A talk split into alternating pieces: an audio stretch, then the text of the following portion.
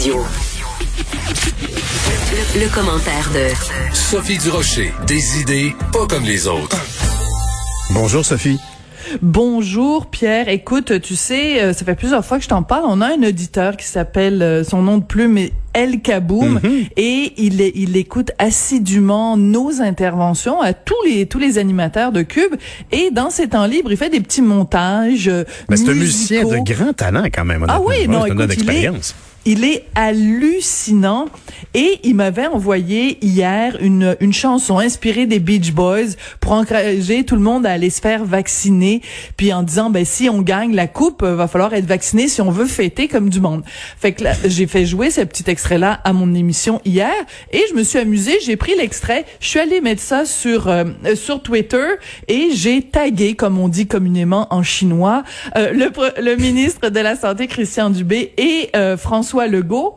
Et là, ben, Christian Dubé a beaucoup aimé ça. Il dit euh, vraiment, ça va donner envie à tout le monde d'aller se faire euh, vacciner. Et euh, il dit même que le, le premier ministre François Legault va vraiment aimer ça. Alors, on écoute un petit extrait de cette chanson qui a ravi le cœur, non seulement du ministre de la Santé, mais possiblement celui de François Legault, surtout quand on sait son amour du hockey. Ben.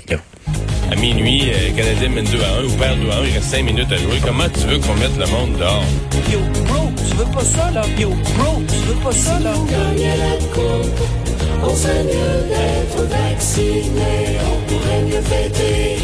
On pourrait remplir tout le centre masque. Profiter des bars et de la boisson. Et aller et aller fêter chez Mario Dumont. Oh, oh! OK. Alors, vous pouvez retrouver tout ça sur le, le site de Cube Radio. C'est en fait en tout début de mon émission euh, d'hier. Euh, c'est ça. Alors, à la fin, il finit en disant, on pourrait tous aller fêter chez Mario Dumont. Oh! C'est une invitation. c'est vraiment rigolo. Alors, il dit, Christian Dubé a écrit, ça sent la coupe. Je suis certain que le PM va apprécier. Et surtout, n'oubliez pas de remercier El Kaboum pour son hymne à la vaccination. Ben et il finit, au lieu de dire Go Abs Go, en disant Go Santé Québec Go. Ben Ce qui m'amène à la- après les fleurs, le pot. Alors, sur son, son compte Twitter, le ministre de la Santé a également mis, euh, bon, on sait qu'il y a toutes sortes d'incitatifs hein, pour les jeunes, pour les encourager. Donc, il y avait de- des hot dogs, un vaccin, un hot dog. Et euh, le ministre Dubé a mis également euh, un petit euh, incitatif de la part de Cole Caulfield et qui disait qu'il allait donc donner des chandails du Canadien tirés au hasard pour encourager les gens qui sont vaccinés. On écoute un petit extrait de Monsieur Caulfield. Oh. Il y a un petit problème technique. Je sais pas pourquoi le son sort pas. C'est bien dommage. Bon, bref, il sort très bien. Il sort juste en anglais. Ah, c'est ça. Tu l'entends, toi? Oui, Ok, oui, parce oui, moi, je l'entends pas dans mon casque. OK, désolé. Moi, je sais pas pourquoi ça sort pas dans mon casque. Non, non, on l'a bien Euh, entendu, évidemment. C'est un petit gars du Wisconsin, fait qu'on s'attendait pas à ce qu'il parle. Non, mais c'est parce que, écoute, rends-toi compte de l'absurdité de la situation. Je m'excuse, moi, je suis pas capable de trouver ça normal. Hmm. Je veux dire, il, il était pas capable juste de dire bonjour, Oui, ça aurait été bien. allez-vous Un petit faire vacciner? Je veux dire, écoute, c'est Très absolument bonne imitation d'un accent du Wisconsin qui parle français. Félicitations. Non, non, je, je m'excuse. Je, moi, je suis pas une fan de hockey. Je comprends que vous allez peut-être euh, me jeter des tomates parce que je, je, j'égratigne ne serait-ce qu'un tout petit peu la sainte flanelle de Cole Caulfield. mais il reste que, je m'excuse, là. Je veux dire, tu fais un message pour encourager les Québécois et les jeunes à aller se faire vacciner. T'apprends au moins à dire bonjour puis merci puis s'il vous plaît. Je t'avoue, je t'avoue que je suis d'accord dans le sens que j'étais sûr qu'il j'ai même pas pensé qu'elle allait parler au monde en anglais. Quand j'ai moi j'ai pas entendu son message, j'étais sûr que j'ai même pas je me disais ben évidemment, il a dû faire ça en français. Je comprends que c'est un petit gars de, de Milwaukee, euh, du Wisconsin, mais effectivement, on aurait pu au moins y mettre un petit message en phonétique, euh, au moins en ouverture et en fermeture.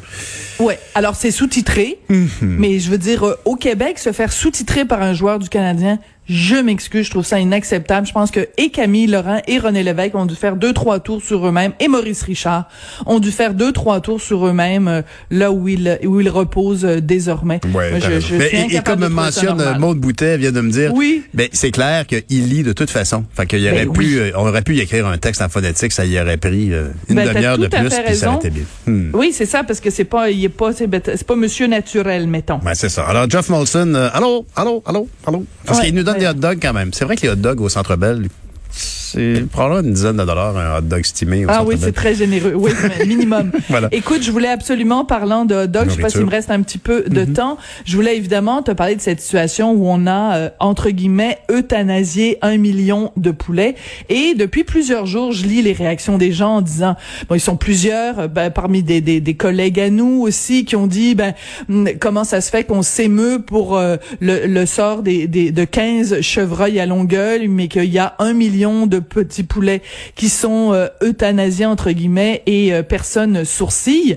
Écoute, moi pendant quelques années, j'ai été végétarienne, il y a un long moment de ça, euh, et j'avais fait pour le compte de TVA un documentaire qui s'intitule La face cachée de la viande que vous pouvez encore retrouver là sur euh, sur internet.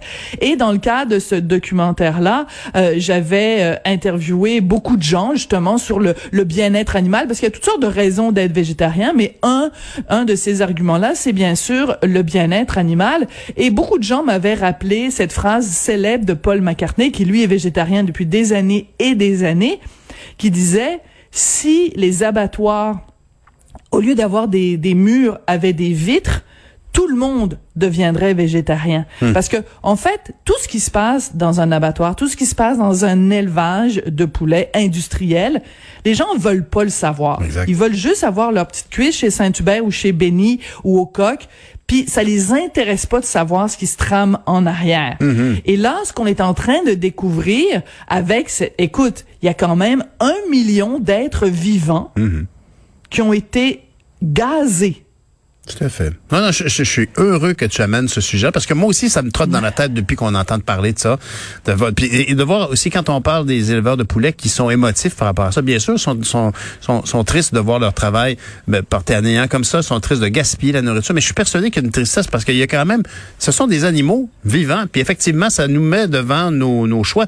Les antispécistes, euh, mon, mon meilleur ami était antispéciste et puis très clairement ici, il voit comme il y, a, il y il y a une forme, on est devant l'importance du geste de, de- de tuer un animal pour le manger, ce qui peut en soi être bien, mais très clairement ici, notre système euh, euh, co- comporte beaucoup de laxisme, puis on tolère l'intolérable. Tu as bien raison Il d'amener ce il point faut en tout cas réfléchir à ça. Puis quand on utilise le mot euthanasie, en général, on dit, ben je sais pas, ton chien il est vieux ou alors il est très malade ou il souffre. Donc pour abréger ses souffrances, on va l'euthanasier. Moi, je m'offusque qu'on utilise le mot euthanasier en ce moment. On a tué des animaux parce qu'il y a un conflit de ça. travail. Ils sont abattus Et- dans et des conditions pas normales, bien sûr. Ben voilà, on abrège la souffrance de qui? C'est- c'est- il faut il faut repenser notre vocabulaire Hmm. et euh, une, une des phrases que disent les les, les végétariens, c'est qu'ils disent moi je ne mange pas quelqu'un qui a un frère, une sœur ou une mère et un père. Je veux dire, c'est, des êtres vivants là qu'on a qu'on a sacrifiés, même pas pour se nourrir nous-mêmes, mais parce qu'il y a un conflit de travail. Je trouve vrai. vraiment là, il y a un une bon point. réflexion éthique, euh, d'éthique animale à avoir. Pour élargir le débat. Tu as bien raison. On compte sur toi, Sophie. Merci beaucoup. On écoute ton balado qui est disponible dès midi aujourd'hui encore. Merci. Merci à demain. Bye, à demain.